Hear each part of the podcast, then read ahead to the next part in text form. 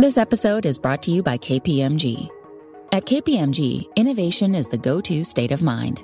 Their visionary thinkers and advanced technology help you see beyond the now, uncover new insights, and turn them into opportunities. KPMG can help you leverage the value of data and drive transformational outcomes through innovation. To explore their thinking, go to kpmg.us.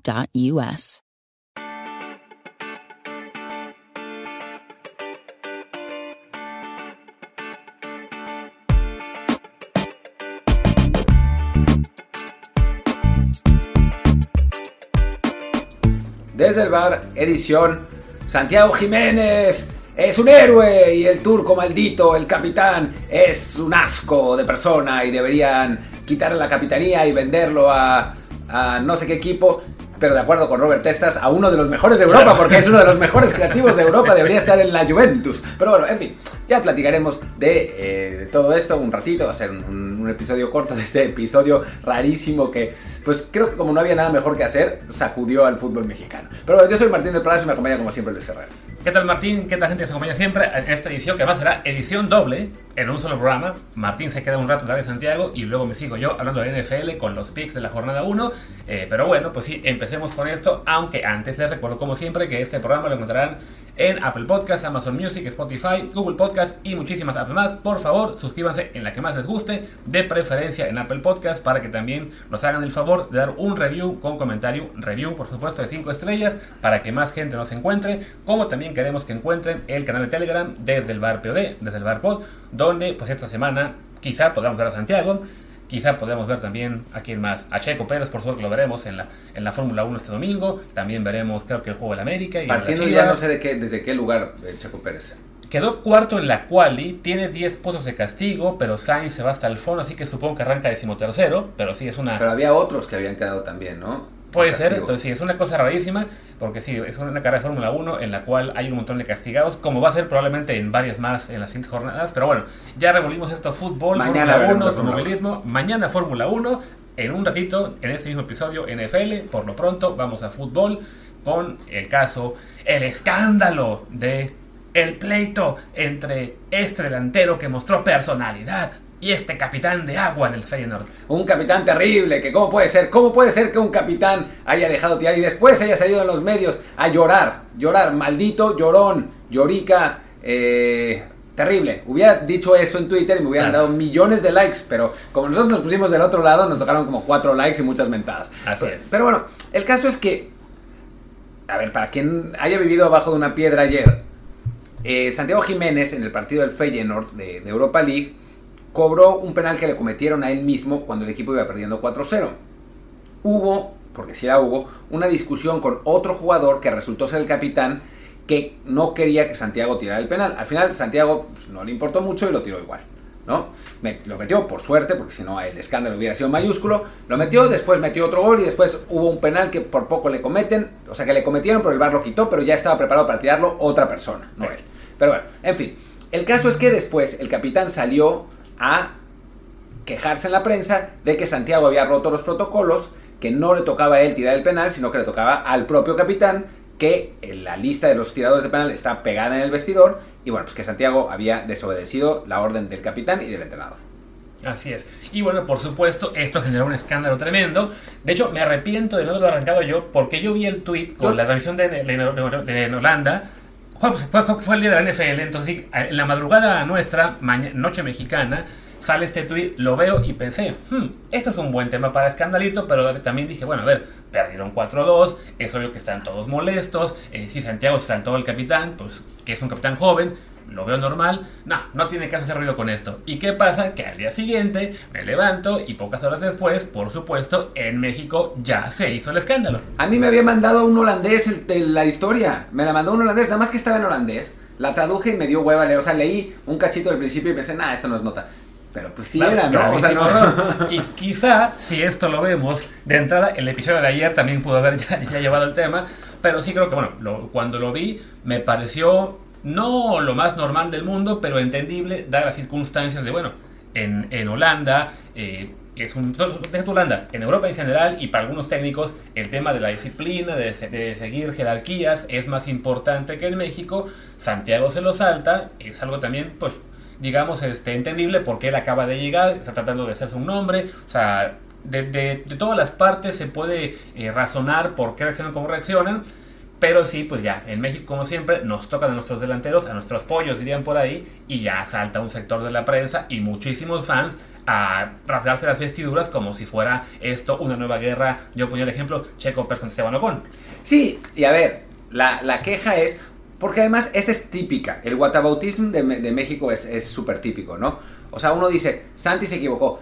Sí, pero el capitán se equivocó más. Sí, pero a nosotros nos importa el capitán. Claro. O sea, el capitán es un turco que digo, ya se peleará con, con los turcos, lo que sea. O sea, lo, lo, que aquí había que enfatizar es que Santiago Jiménez, porque además había, había que decir, no tiene nada que ver con la nacionalidad. Y así, bueno, no mames, güey. O sea, si no, si hubiera pasado esto en el Boloña, nadie estaría hablando Claro. en México de eso, ¿no? Pero bueno, en fin, el asunto es que lo que preocupaba, entre comillas, es que Santiago, que acaba de llegar a un equipo, se salte esos protocolos y que quizás el técnico Arne Slot, al que no conocemos, sí se podía haber enojado y haberle dicho, pues sabes qué, te saltaste los, los protocolos, no juegas, ¿no? Y por, porque puede pasar, porque Claro. hay técnicos que son así, ¿no? Y en Europa muchas veces y en Holanda muchas veces, ¿no? Entonces, eh, creo que, que ese, era, ese era el asunto. Y no tiene nada de malo, tan no tiene nada de malo, que hablé con la gente de Santiago que reconocía que Santiago se había Claro. equivocado. es que Sa- Santiago se equivocó, se equivocó al hacer eso. También lo que me dicen es que los protocolos no, lo- no se los habían dicho, o sea, no estaban como muy claro. Entonces,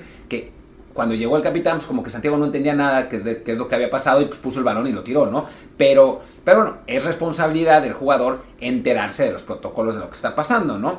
Lo que haya hecho o no haya hecho el capitán, vale madres. O sea, Sí, no, no. tiene importancia. Sí, lo que más es, es este juego del, del huevo y la gallina, en el cual muchos me decían, pero es que el capitán se equivocó más. Bueno, sí, pero si Santiago no tira el penal o no se enterca, pues no hay problema, ¿no? Había quien decía, pero es que luego lo hubiéramos reventado por no, por no tener personalidad. A ver, si no lo tira él, ni nos enterábamos de la jerarquía. O sea, es en esta locura de, vol- de volverse así, envolverse en la bandera. Porque además, como esto pasa con un delantero que en este momento es, pues como que nuestra figura a futuro, el jugador que todo el mundo quiere, que todavía no es un inflado, ni un petardo, ni una diva, todavía no causa ningún disgusto a la afición mexicana, entonces hay que defenderlo con todo. Porque si esto, por ejemplo, le llega a pasar a Chicharito o a Raúl Jiménez, como son surgidos de la América y Chivas, la mitad de México estaría diciendo, ah, sí, se equivocó el mexicano. No, deja eso. A Raúl, más o menos. A Chicharo hubieran dicho, esa diva otra vez, se- no, sin respetar los protocolos de los equipos. Ahora hasta en Europa está haciendo el ridículo. ¿Cómo puede ser? O sea, obviamente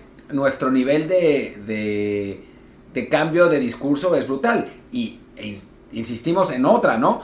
Si hubiera sido al revés, Si el capitán hubiera sido Santi y le quitan el penal, hubiera dicho, ¿cómo se atreve este turco? ¿Quién es este turco para desobedecer la orden de Santiago Jiménez, que es el capitán del equipo? Eh, ¿Cómo puede ser?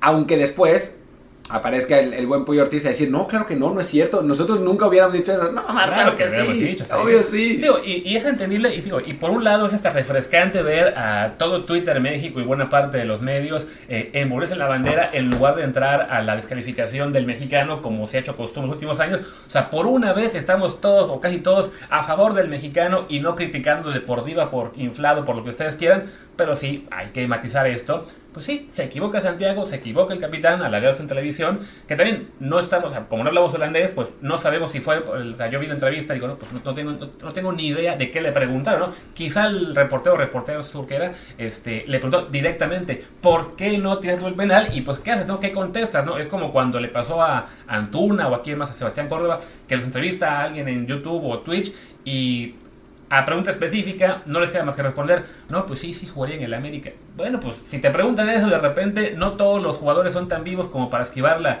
la respuesta que pongan problemas a, él mismo o al equipo. Hablamos de que este capitán es un capitán joven, tiene 21 años o 20, sí, 21. 21. O sea, es apenas, este, bueno, la misma edad que Santiago básicamente. Entonces sí, no les podemos, este, no nos podemos poner así como tiquismiquis de que, no, un capitán debería saberlo, hacerlo mejor. A ver, es el tipo de test con los que va aprendiendo. Es capitán este año porque el año pasado tuvo una muy buena temporada con el equipo. no a nivel de, ay, sí, fue de los mejores de Europa, como decían los amigos raptestas, si fuera de los mejores de Europa, ya no sería en el Feyenoord, No, simplemente ya, ya lo hubieran vendido. Pero sí, sí tuvo un muy buen año deportivamente con el Feyenoord el año pasado, por eso le dieron la capitanía. Pero sí, eh, aún siendo un tipo muy joven, pues va a cometer errores de los cuales va a aprender, ¿no? Había quien comparaba también con el caso de Rafa Márquez, no, no sé si fue el Pollo o si fue Kerry o alguno de estos, de que nunca lo había hecho y no, pues, ah, fue Kerry. Y, pues, ¿qué creen? Sí, lo hizo alguna vez como capitán, que le, habló mal de, de sus compañeros en el Red Bulls de Nueva York y lo castigaron. Sí, también un capitán se puede equivocar, sea joven o sea más veterano, y no pasa nada aceptando que en este caso se equivocaron ambos. No, y te doy otra, te doy otra de Rafa Márquez, que es que seguro, no, no sé si lo dijeron, pero seguro han dicho, a Rafa Márquez jamás le habría pasado como capitán que le quitan el penal. Pues, ¿qué creen? También, pasó, pasó en el Mundial, en el Mundial 2006, que Omarcito Bravo se emocionó para tirar el penal que le tocaba a Márquez o a Pardo. Claro. Omar Bravo no le importó, agarró la pelota, lo tiró él y lo Y lo falló. voló, porque esa es la otra, ¿no? O sea, si Santiago Jiménez fallaba el penal, Uy. ahí sí se, se ponía eh, fea la cosa con su club, ¿no? O sea, lo, lo hubieran, lo hubieran dado con todo. Por otro lado, hay que decir, y esta es una realidad, que creo que Santiago estaba presionado porque está viendo la cantidad de goles que, se- que está haciendo Henry Martín en Liga MX y necesitaba anotar, ¿no? Y hacer dos goles en Europa League contra el Lazio, pues valen los ocho de la Liga MX, ¿no? O sea, es más o menos igual, ya se volvió a poner por, a- en, por encima en la carrera, ¿no? Sí, no, creo que también todo eso influye y creo que a fin de cuentas lo importante es eso, ¿no? El entender todos los factores que hay, tanto en el club como externos, y no hacer esto más grande de lo que era, ¿no? Por suerte, justo antes que grabáramos, ya sale ahorita una, una publicación en redes sociales del Feyenoord, eh, que es una captura del Instagram aparentemente de Santiago, una foto con el, con el turco este, ¿cómo se llama? Orkun Kosku, supongo. Koksu, Koksu. Este, una foto de los dos diciendo mutual respect, ahí ha- hacen este, chocando puños, y si no, ambos sonrientes, ya la, la foto la toma el, eh, Santiago, la sube a su Instagram, el Feyenoord la republica en su Twitter, y ya también el turco le dio retweet, o sea, como que dicen, ok, ya, esto ya fue, fue, se puede también un poco achacar a lo que fue la, la frustración por ir perdiendo 4-0 en ese momento, porque fue un partido muy malo, porque el turco sabe que ese día él, él jugó en particular bastante mal, y ya, ¿no? Ahí queda. Lo importante es que que no se hizo más grande, que ambos, digamos, asumen su, su parte de culpa y que esperemos esto no, no afecte en nada tanto lo que es el tema deportivo de Santiago como- su propia relación pues, con sus compañeros a los que apenas está conociendo, con el club en el que apenas está integrando, con un técnico que no sabemos qué, tan estricto es o no con los códigos, porque justo alguien me decía, no uno, varios me respondieron ayer lo de que, ay, pero es que qué bueno que mostró personalidad, no luego les acabamos eso, a ver, sí, en México nos encanta la cultura de huevos, pero en Europa no es así. En Europa para muchos técnicos es más la disciplina, el trabajo en equipo, las jerarquías, los códigos. Y si todo eso te lo saltas porque simplemente quieres mostrar personalidad, pues que crees, vas a quedar muy bien con Twitter México, pero no tan bien con tu club. Dicho esto, a mí sí me gusta que el 9 de México intente, después de llegar, recientemente después de llegar a un club, agarrar la pelota, Claro. ponerla y tirar el penal, ¿no? O sea, creo que es, es una cuestión de personalidad que sí ayuda, pero también tienes que tener, saber dónde estás parado, ¿no? O Sí. sea, tienes, tienes que entender cuáles son las consecuencias eh, que, puedes tener y al final de cuentas, pues sí hubo una consecuencia, ¿no? Porque pues apareció este cuate, el turco, a decirlo. Digo, ya haya sido en, en público no, pero obviamente es algo que le molestó, podía haberlo resuelto en privado, pero igual el problema hubiera sido el mismo. eh, y además al técnico tampoco seguramente le gustó porque él es el que determina los tiradores de penales. Entonces, pues ¿para qué meterte en esa bronca? ¿No? O sea, realmente es eso. Y ese es el tema. El tema no es si el turco lo dijo en público no. Eso, sinceramente, nos debería valer madres. O sea, esa es la realidad. El tema es que nuestro jugador, el que nos importa, el que queremos que tenga minutos para que llegue bien al Mundial, eh, pues cometió una acción que pudo haber tenido consecuencias, que por suerte parece que no las va a tener, pero simplemente se la podía haber ahorrado y- y ya, ¿no? Y después, pues obviamente el tema fue mucho menos importante de lo que nosotros en México quisimos hacerlo, porque pues ya lo arreglaron y ya está, ¿no? O sea, no pasó nada. Sí, no, en todo caso, bueno, a esperar a mañana el juego de la Eredivisie que tienen contra el Sparta Rotterdam este domingo y eh, la, la semana siguiente, bueno, les toca también la Europa League contra el Sturm Graz y eh, después en visita contra el, el BCB ante la fecha FIFA. O sea, tres partidos para el, para el Feyenoord en los cuales si Santiago juega y todo normal, fabuloso. Si se queda en la banca y no juega nada, pues a preocuparnos, pero creo yo que, o quiero creer que mañana estará seguramente en la banca eh, con Danilo titular, pero lo veremos en algún en el segundo tiempo un rato, ¿no? Y si no, pues ya a preocuparnos un poquito más, pero por lo pronto creo que el tema no, no va a dar para más. Como supongo, esta parte del podcast tampoco va a dar para más y tocará despedir al señor del Palacio que no quiere quedarse a hacer NFL. No me quiero quedar a hacer NFL porque llevo trabajando en un texto para el World Soccer 8 horas y ayer y hoy es mi día de descanso. O sea, mi único día de descanso de la NFL es el sábado y llevé 8 horas trabajando en un pinche texto. No, me quiero ir a, dar la vuelta por lo menos que me dé un poco el sol. Pero bueno. Ya pues venga, señor vaya usted, cierra, cierra la puerta de salir y yo me quedo aquí con la NFL. Ahí está. Ahí escucharon a Martín salir ya del estudio, que en realidad es mi habitación porque tengo aquí la computadora con el micrófono. Ahí estuvo el tema Santiago. Ahora hablemos un poquito, como será, quiero creer, la, costumbre todos los sábados a partir de ahora, eh, con los picks de la NFL, que ya arranca temporada. Arrancó este jueves con el partido entre los Rams, los campeones defensores, y los Bills, los Buffalo Bills, que son en este momento para muchos, incluido para mí, el equipo con el mejor roster de la, de la liga y el mayor favorito para llegar al Super Bowl y ganarlo, aunque hay que decir, hay que matizar hay una cantidad de equipos tremenda en la, la americana que va a dar mucha lata y pues los Bills son favoritos, pero vaya, favoritos en un campo de 10 equipos contendientes que no, no hay ninguna garantía de que puedan llegar hasta el final, ¿no? O sea, es, es realmente, eh, con una metáfora de guerra que no me gusta usar, pero bueno, es creo que la más eh, adecuada en este momento, es un campo minado, la americana, y los Bills van a tener complicado llegar hasta el Super Bowl, como ya les pasó el año pasado, que siendo quizá ya en ese punto el equipo con el mejor roster o muy pues, pero sí, que sea para mí el mejor equipo, pues pierden contra los Chiefs en, el juego divisional por 3 segundos ahí, que tuvieron el, juego resuelto. Y luego los Chiefs van y pierden contra los Bengals, que a su vez van y pierden contra los Rams. Entonces todo puede pasar en la NFL.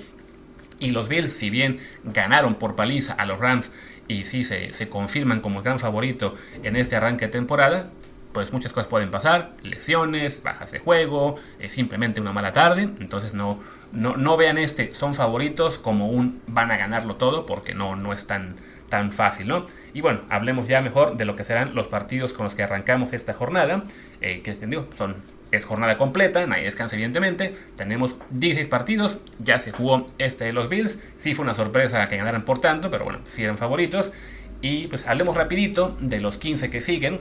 No voy a, bueno, sí voy a mencionar la línea de apuestas, pero les advierto desde ahora, apostar en el fútbol americano en la semana 1 es un gravísimo error o un gravísimo signo de, de, ¿cómo se dice?, de adicción a las apuestas, de ludopatía, porque la verdad es que en la jornada 1 es muy difícil saber el nivel real que trae cada equipo, la preparación real que trae cada uno, qué tan cerca están o qué tan lejos de lo que será su máximo potencial. Eh, de repente algunos se, se dejan, este, ¿cómo se dice?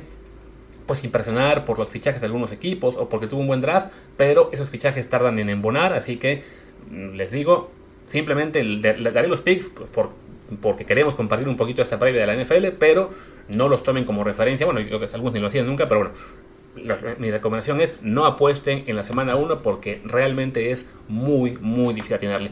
Solo para un ejemplo, estos Bills que hoy ya vienen de ganarle a los, a los Rams eh, por paliza al campeón defensor en Los Ángeles, el año pasado también eran grandes favoritos, arrancaron de temporada en casa jugando ante Pittsburgh, que no era en ese momento los Steelers un equipo que se veía como contendiente, y van los Steelers y ganan en Buffalo en la semana 1, y todo el mundo empezó a dar hoy qué pasa con Buffalo, que al final sí fue el equipo fuerte que todos pensábamos, ¿no? Así que insisto, en la semana 1 no vale mucho la pena meterle dinero, sino simplemente porque ustedes realmente están ya vueltos locos por las apuestas y no pueden parar. En fin, vamos a ver ya, rapidísimo.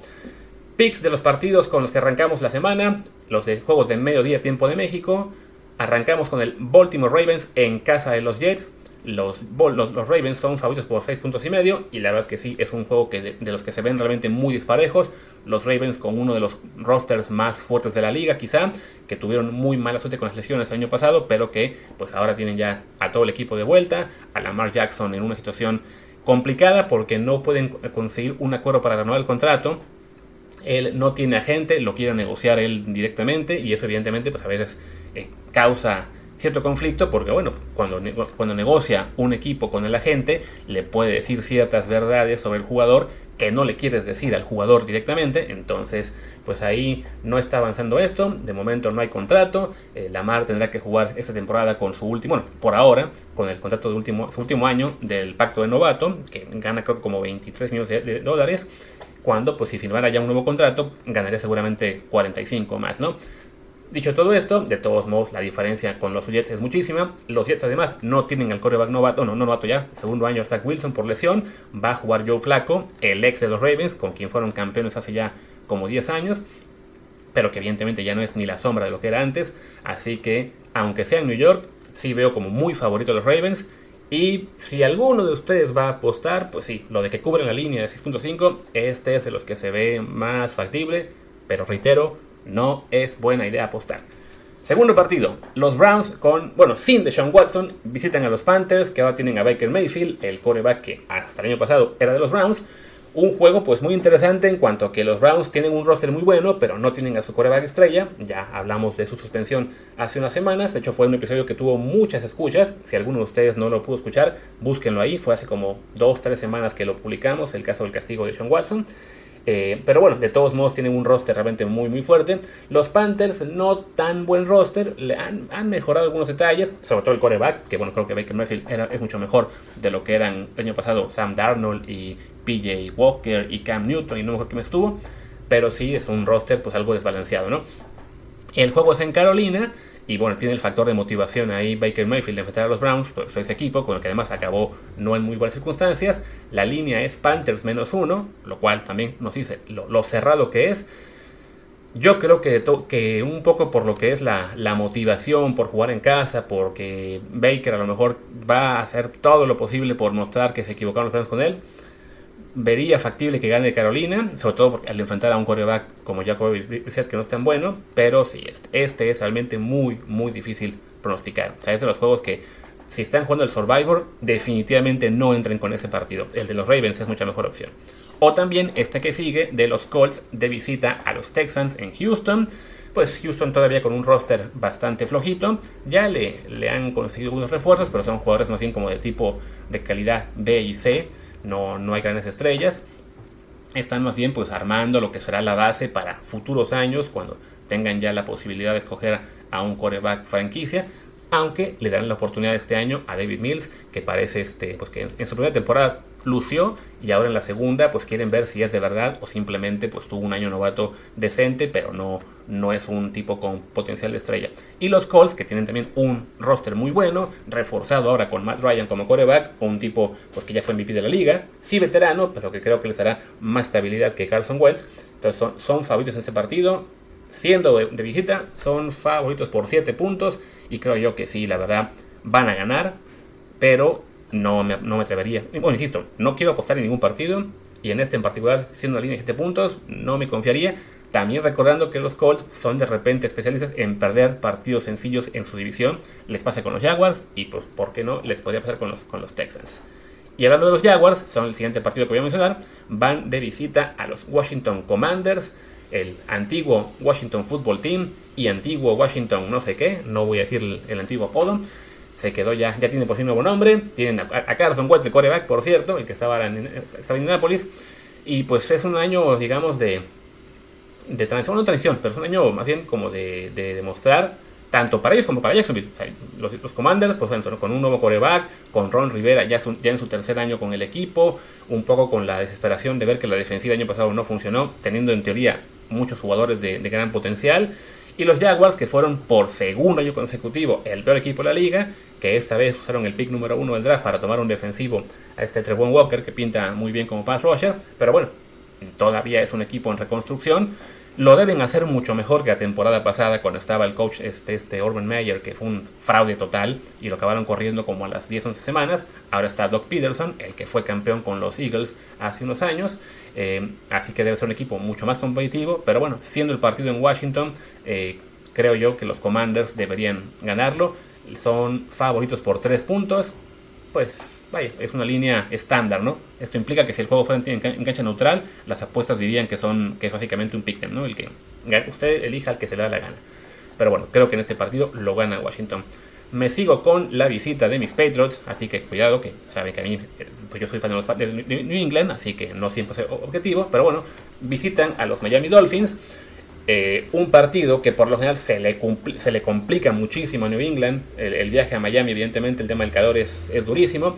Este año decidieron incluso viajar desde antes, desde el martes, para entrenar ahí toda la semana y acostumbrarse al, calor. Pero bueno, es una, es una visita dura siempre. Y más este año que pues, los Dolphins han armado un muy buen roster. Llegó Tyreek Hill, llegó ese tackle que estaba en New Orleans, el Trevor Monster.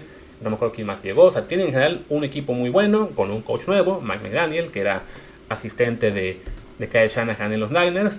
Y bueno, los Patriots que pues hicieron una ensalada de coaches este año, que perdieron a Josh McDaniels en la ofensiva, se llevó a casi todos los asistentes también consigo, entonces le dieron la ofensiva ahora a Matt Patricia y a Joe Judge, que habían sido coordinadores en los Pats antes, pero como Patricia como coordinador defensivo y Joe Judge como equipos especiales, luego ambos fueron head coaches en Detroit y los Giants y les fue la patada, entonces sí, la verdad es que en la pretemporada no se han visto nada bien y, hay muchas dudas respecto a la ofensiva de los Pats.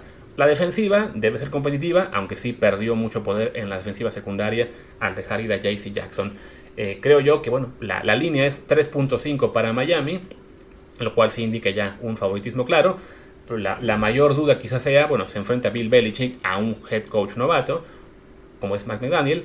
Cuando se enfrenta a Belichick a un coreback novato, siempre le gana contra un head coach novato, pues por ahí, por ahí puede estar la diferencia, pero sí, voy a reconocer que Miami es favorito y que probablemente va a ganar, aunque evidentemente es un juego en el que yo no apostaría jamás. Seguimos con el Saints Falcons, es en Atlanta, un juego de esos que tiene igual una línea bastante amplia, son los Saints favoritos por 5.5 puntos, jugando en Atlanta, imagínense, sí, la verdad son los equipos muy diferentes, los Falcons eh, con la posibilidad importante de acabar siendo el peor equipo de la liga este año, se lo van a pelear eso con los Texans, con los Bears de, Chicago y alguno más. Y los Saints que se rehusan a aceptar que es una temporada o que era una temporada de reconstrucción, siguieron invirtiendo, hicieron ahí muchos este, manejos eh, de malabares para el top salarial, para seguir fichando jugadores. Van a confiar un año más en James Winston, que esperan que ya sea un coreback más estable, que no cometa tantos errores como Tampa Bay. Y creo que este partido, pues sí, lo deberían ganar con relativa solvencia. Por eso la línea 5.5. Aunque sí, recordemos que siendo un juego adicional, nunca hay que confiarse. Porque además Atlanta el año pasado fue especialista en sacar partidos que uno no, sabe cómo lo hacían. Y, y, siempre históricamente se le ha complicado mucho a New Orleans el partido con Atlanta, pues la rivalidad regional. Eh, de todos modos, y creo que los Saints son el claro favorito, eh, teniendo enfrente a Marcus Mariota como la gran figura. Mariota y Kyle Pitts, él es la gran figura de Atlanta, pero hay muy poco más. Debe ganar New Orleans. El siguiente partido, ese puede estar bueno, es la visita de los Eagles a los Lions. Los Eagles son favoritos por 5 puntos. Yo la verdad ahí tengo mis dudas. Si, si fuera a apostar a un spread, quizá ese me gustaría, con los Lions en casa más 5. Porque si bien Filadelfia ha armado un roster realmente muy bueno, consiguió a AJ Brown eh, en cambio con los Titans durante el draft, también este, acaba de adquirir a Chauncey Gardner Johnson de, de, New Orleans para su secundaria hace unos días. O sea, tienen un roster que realmente pinta para ser muy competitivo en la nacional, que podría ganar su división y estar en la pelea por, por llegar al Super Bowl. Los Lions, que fueron de los peores equipos de temporada pasada, eh, pero siempre fueron muy competitivos en muchos juegos llegaron hasta el final con chance de ganar y que si bien este año no han hecho grandes incorporaciones, sí se ve una base más sólida y el trabajo que ha hecho el coach de este, ¿cómo se llama? Dave Campbell, eh, la verdad es que es, es, el tipo de coach que sí se ve que todo el equipo quiere jugar por él, se quiere matar por él y entonces teniendo esta línea de más 5 en casa, creo que la podrían cubrir Insisto, yo no voy a apostar porque es semana 1 y eso no se hace. Pero bueno, es un juego que veo más cerrado de, lo que las apuestas dicen. Aunque sí al final la mayor calidad de Filadelfia debería imponerse. Me voy ahora a la visita de los Steelers a los Bengals. Los campeones defensores de la americana son favoritos por 7 puntos. Es una línea bastante alta. Creo que los, los fans de Pittsburgh, incluida mi mamá, que le va a ellos, deben estar infartados. Pero bueno, la verdad es que los Bengals pues, vienen de ganar el Super Bowl. Bueno, no, de jugar el Super Bowl, perdón, lo perdieron ante los Rams. Este, estuvieron cerca de ganarlo, sí. Reforzaron su línea ofensiva, se ve el equipo muy sólido. Y los Steelers, pues es el arranque de la era post Ben Roethlisberger. Decidieron arrancar el año con Mitch Trubisky como quarterback. Creo que parte de eso hace que la línea sea tan mala para ellos. Pero bueno, Trubisky que le fue muy mal en Chicago como en sus años de novato, eh, bueno, su primer contrato más bien, el año pasado fue suplente de Josh Allen en Buffalo. Dicen que ha mejorado. En la pretemporada se vio muy bien. Mantuvo a raya el novato Kenny Pickett. Lo más seguro es que vamos a acabar viendo a Kenny Pickett en algún punto del año ya jugar para Pittsburgh, pero por lo pronto arrancamos con Trubisky y sí creo que en este juego en particular los Bengals sí deberían ganar, aunque me cuesta creerle a esa línea de 7 puntos, se ve muy muy descabellada. No tanto se ve así la de 7 puntos en el juego de los Niners de San Francisco contra los Chicago Bears en Chicago y aún así son favoritos los Niners por 7 puntos porque les decía, Chicago tiene una pinta de que va a ser el pick número uno del draft muy muy cañona. El roster es una desgracia. Cuando fueron los, los waiver claims de, de hace unos días, eh, tomaron a 6 jugadores que habían sido cortados por otros equipos. imagínense, para armar el roster de 53 decidieron que era mejor cortar a 6 de los suyos y tomar a 6 que habían sido sobrantes de otros. Porque sí, es un roster realmente muy, muy flojito. Su única esperanza es que Justin Fields se convierta en el siguiente Patrick Mahomes. El problema es que no tiene las armas que tenía Mahomes en su año de, en que arrancó como titular. Justin Fields es un jugador de segundo año que puede acabar siendo un buen coreback, pero la verdad es que su equipo no le dio para nada. Y en el lado opuesto, pues Niners con un roster realmente muy muy sólido, de lo mejor de la liga, candidatos al Super Bowl. Y la única duda, pues el tema del coreback, donde Trey Lance no convenció mucho como novato jugando apenas un par de partidos. De todos modos, le iban a dar ya la titularidad, no se la dieron, la titularidad para este año. Se iban a hacer Jimmy Garapolo, pero al final, como no consiguieron que nadie se los comprara, bueno, que, o, que, les mandaron un, pick del draft o lo que sea por él, pues mejor se lo quedaron, lo convencieron de renovar contrato, de cambiar su contrato, que era por 25 millones de dólares, a uno de 6.5 más, más objetivos, que básicamente dependen de que él juegue. Entonces, si él juega muchos partidos y son campeones, ganará como 15 millones, pero por lo pronto se queda de suplente. Pero bueno, ahí sí, la inestabilidad que puede haber en ese eh, cuarto de corebacks en, los Niners es algo que en el, año puede ser interesante seguir, sobre todo si Trey Lance no juega bien desde el principio. Si Trey Lance juega bien este partido y el que sigue, se van a olvidar Jimmy G, pero por lo pronto sí, este, ahí está la sombra de, de Garoppolo para Trey Lance. De todos modos, ante los Bears, esto no debería ser un problema y deberían ganar con mucha comodidad. Otro juego que sigue, pero ese sí, no muy cómodo. Ya aquí pasamos a la lista de partidos que son a las casi 3 y media de México arrancan las 3.25. La visita de los Packers a los Vikings, pues los Packers con Aaron Rodgers, pero sin Davante Adams, van a casa de su rival, eh, pues no más odiado, pero sí de los más importantes en la, nacional, en su, en su, división en el norte, con, Minnesota ahí. Un equipo que cambió de coach, que tiene la, la base de jugadores muy parecida al año pasado en el cual tiene una ofensiva que en principio promete bastante, sobre todo con el nuevo coach que es este Kevin O'Connell, que también viene del, círculo de los McVeigh y Shanahan. Él era el coronel ofensivo de, Sean McVeigh. Entonces, se cree que esa ofensiva va a despuntar aún más. Y bueno, la defensiva era un horror el año pasado. Con que mejore y se vuelva promedio, este equipo de los Vikings podría acabar siendo también un contendiente serio en su división. De todos modos, los Packers, aún sin Davante Adams, pues teniendo a Aaron Rodgers, son favoritos y esta línea es apenas de 1.5 a su favor, lo que dice que este juego debe ser cerrado. Yo creo que bueno, con Aaron Rodgers ahí, los Packers deberían ganar, aunque sí, siendo partido divisional, nunca se puede uno confiar, ¿no? El juego que sigue es la visita de Kansas City a Arizona, los Chiefs claros favoritos por 6.5 puntos, los Cardinals, un equipo que el año pasado arrancó muy bien y se vino abajo, eh, que ha sido ya la especialidad con el coach este Cliff y con el quarterback Kyler Murray, eh, que tuvieron que tener mucho drama en la, postemporada por su contrato. Al final sí renovó por 5 años. Eh, pero creo yo que Arizona este año, pues la verdad, con todo el dolor para nuestro amigo Rolando Cantú, ha, ha, venido a menos y no creo que sea contendiente. Y en cambio los Chiefs, con todo y que perdieron a Tyreek Hill, la verdad es que tienen todavía un equipo muy muy bueno y tienen a Patrick Mahomes, que es lo más importante de todo, y deberían ser un contendiente muy serio en la americana, quizá el número 2 debajo de los Bills. Y este partido, aunque sea de visita, yo creo que lo deben ganar, no sé si con comodidad, pero sí lo deben ganar porque es un rival Arizona pues, que no está a su altura. Entonces vamos a dar aquí como favorito a Kansas City. Se viene un juego que sí está muy interesante, es los Chargers reciben a los Raiders. Eh, partido que fue el último de temporada regular el año pasado, que fue un juego muy emocionante, que si hubieran empatado avanzaban los dos, ganaron los Raiders, así que se quedaron fuera los Chargers, pero este año los Chargers están en esa lista de grandes candidatos para ser campeones, creo yo que se han reforzado bien. Llegó Khalil Mack, llegó también el, cornerback JC Jackson, y me falta un refuerzo importante que ya luego recordaré. Pero bueno, tienen ahí el quarterback Justin Herbert, que para muchos es uno de los favoritos a hacer MVP, junto a Josh Allen y Patrick Mahomes. Entonces, este año, en teoría, los Chargers están para ser contendientes. Y los Raiders, que tienen nuevo coach, Josh McDaniels, que consiguieron a Davante Adams, que también consiguieron a Chandler Jones en la defensiva, que en casi cualquier división de la liga serían un equipo contendiente a ganarla, pues en su división muchos lo ven aún, como el peor, porque es esta división realmente brutal, con Chiefs, Chargers y Broncos, que tienen pues a Patrick Mahomes, a Justin Herbert y a Russell Wilson como corebacks. Entonces Derek Carr, siendo un coreback bastante bueno, es también el peor de la división. Pero bueno, los Raiders ya el año pasado sorprendieron al, meterse a playoff. Podrían hacerlo nuevo este año, que son un equipo que lo veo más fuerte que el pasado, aunque sí, su división también se volvió mucho más fuerte, ¿no?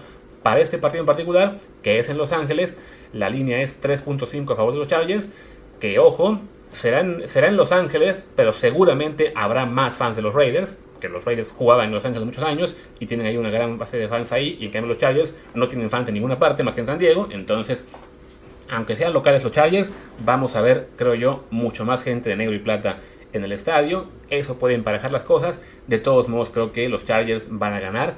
Pero sí, esa, esa línea de 3.5 es, es complicada de, hacerle caso, ¿no? Nos vamos al siguiente partido, que es de los, de los menos, que sean menos interesantes. Los Giants visitan a los Titans. Pues unos Giants que francamente no, ni fu ni fa.